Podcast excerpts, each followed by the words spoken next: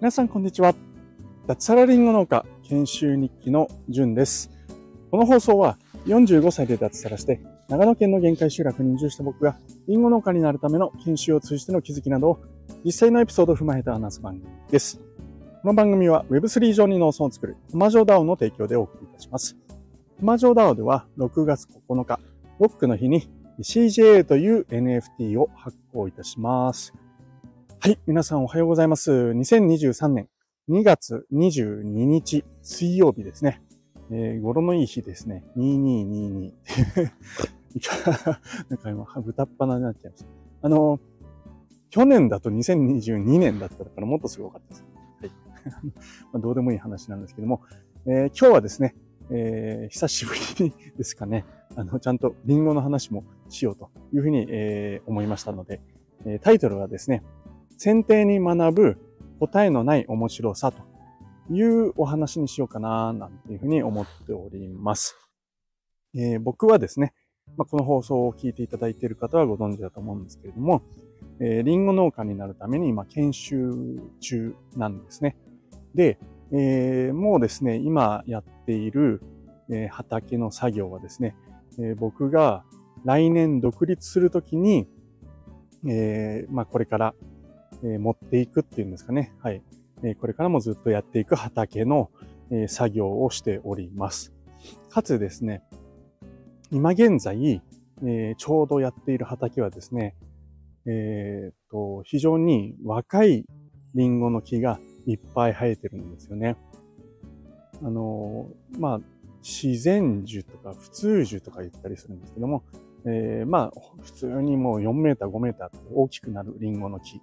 と、あと混ざっているんですけども、えー、ワイカ栽培といって、えー、リンゴをですね、小さく育てる手法、あと品種、あと大木っていうんですけども、根っこの部分ですね。そういったものがあるんですけども、それが植わっている、比較的若い木が植わっている畑です。だいたい、えー、4年から7年生ぐらいまでの木が植わってるんですね。うんで、えー、これがですね、あのー、まだまだ樹形とか言ってるんですけども、木の形ですね、が整っていなくて、これから僕が、えー、それを将来どういう形にしていくか、どういう風に畑全体をやっていくかっていう設計をしていく、ちょうどそのタイミングの畑を譲り受けたんですよね。うん。オーナーさんすごくいい方で、えー、まあ今までね、あの、5年とか4年、7年、8年育ててきたリンゴの木のね、畑なんですけれども、もう好きにしていいよと。いうふうに言ってくれてます。もう全部切り倒してもいいからって、まあそれは冗談半分だと思うんですけども、まあ本当もう好きにやってくれと。いうふうに言われております。まあ逆にちょっと困っちゃうんですけれども、うん。じゃあどう育てていこうかなと。いうところで、木一本一本をどのように、ま選定してどういう形にしていくかっていうところも考えながらやっているんですけども、畑全体としても、ちょっと木が多めに植わってるんですよね。まあ、それは若いうちは、あの、あんまり取れないんで、えー、っと、多めに植えておいて、ちょっと残酷なようなんですけども、えー、大きくなって木がですね、競合してくるようになると、どちらかを抜いていくんですよね。うんえー、まあ、それも畑のその木の感覚とか、そういったものを見ながら、え決めていくっていうところですね。で、それも踏まえた上で、え選定をしていかなくちゃいけないんですよね。こっちの木を生かすのか、あるいは、え将来的に抜いていくのか。それによって単に隣と競合しているからって言って、え単純に両方平等に選定をしてしまうと、抜いた時にですね、え残った方が中途半端になっちゃうんですよね。うん。なので、今のうちから、まあ、こちらをメインに育てていくんだっていう選定をする。えー、っていう、そんないろんな要素があるんですね。で、まあ、選定の本当面白さっていうのは、まあ、今言ったですね、えー、まあ、先ほど言った、えー、普通樹、木の大きくなるもの、あと、ワイカ栽培といって小さく育てる、えー、方法、種類。それ以外にもですね、えー、高密植栽培といって、えー、まあ、これ最先端のリンゴの、えー、栽培方法なんですけども、それぞれによって、えー、切り方が違うんですよね。うん、他にもですね、えー、日当たりとかですね、成長具合、樹齢、品種、あるいは作業性を取るのか、収穫量を多くするように取るのか、自然に育てていくのか。まあ、そんなことによってもですね、え枝一本一本どう切るかっていうのが、本当に変わってくるんですよね。で全くもって正解がないんですよね。うん。作業性を取れば収穫量が減るかもしれないですし、あるいは木がですね、ちょっと自然に育たなくてひねくれてしまうかもしれないし、逆に自然に育てすぎると、非常に作業性が悪くなって、えー、ね、効率が上がらないとか。じゃあ、そのバランスのいい点はどこかなんていうところも、ほんと正解ないですよね。もちろん環境によっても違いますし、うん。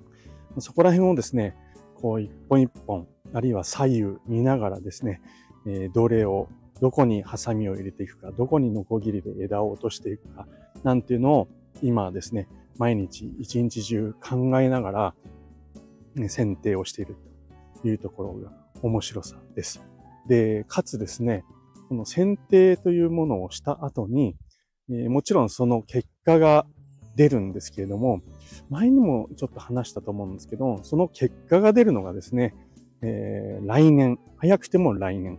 場合によってはですね、2年、3年後に、えー、その結果が出てくるんですよね。うん。まあ、そこら辺がですね、すごく、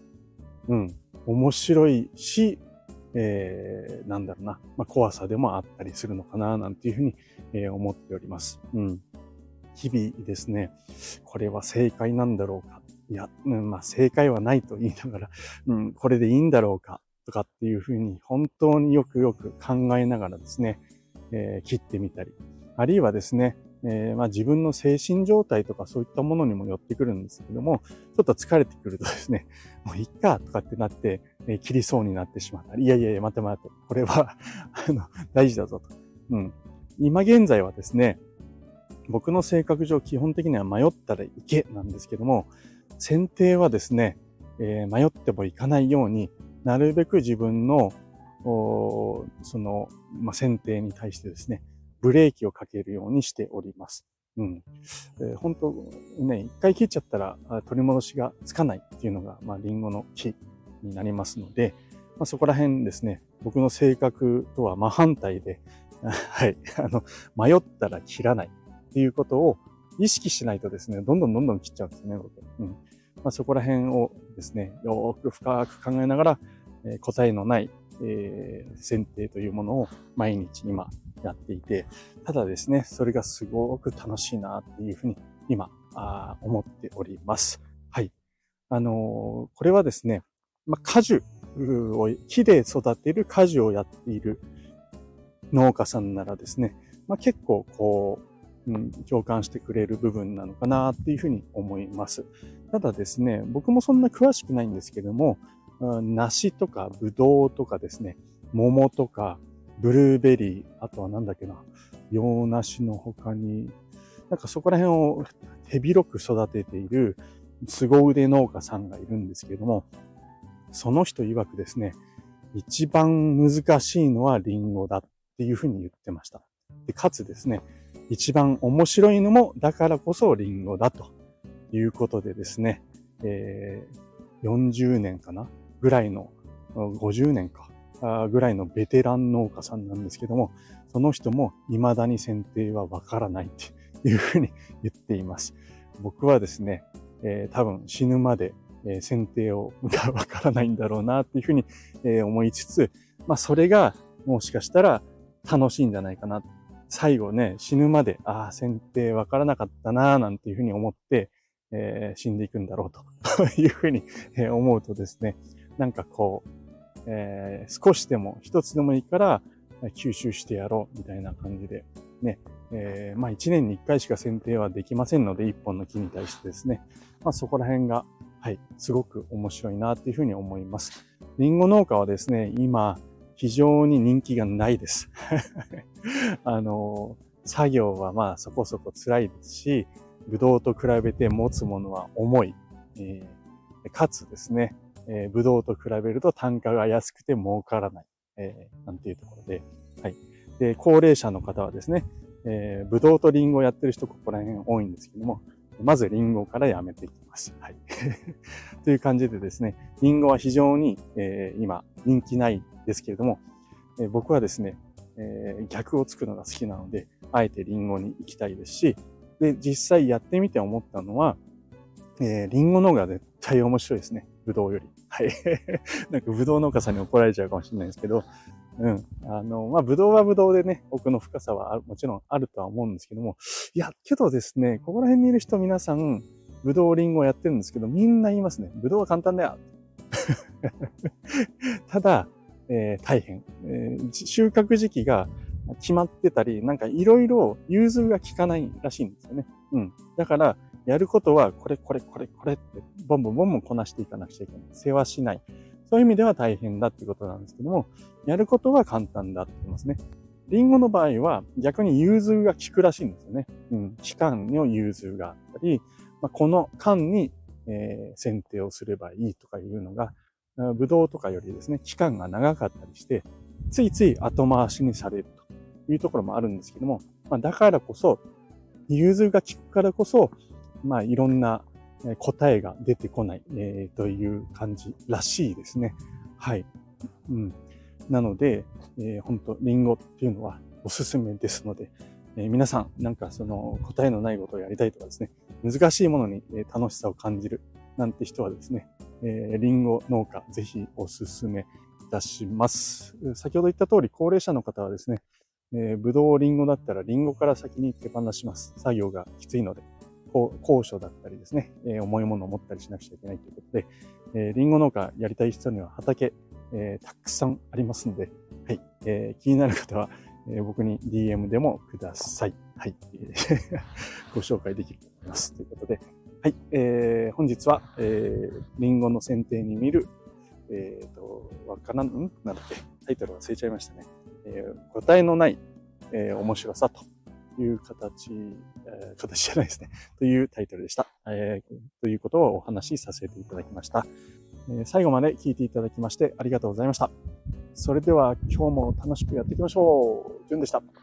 ではでは。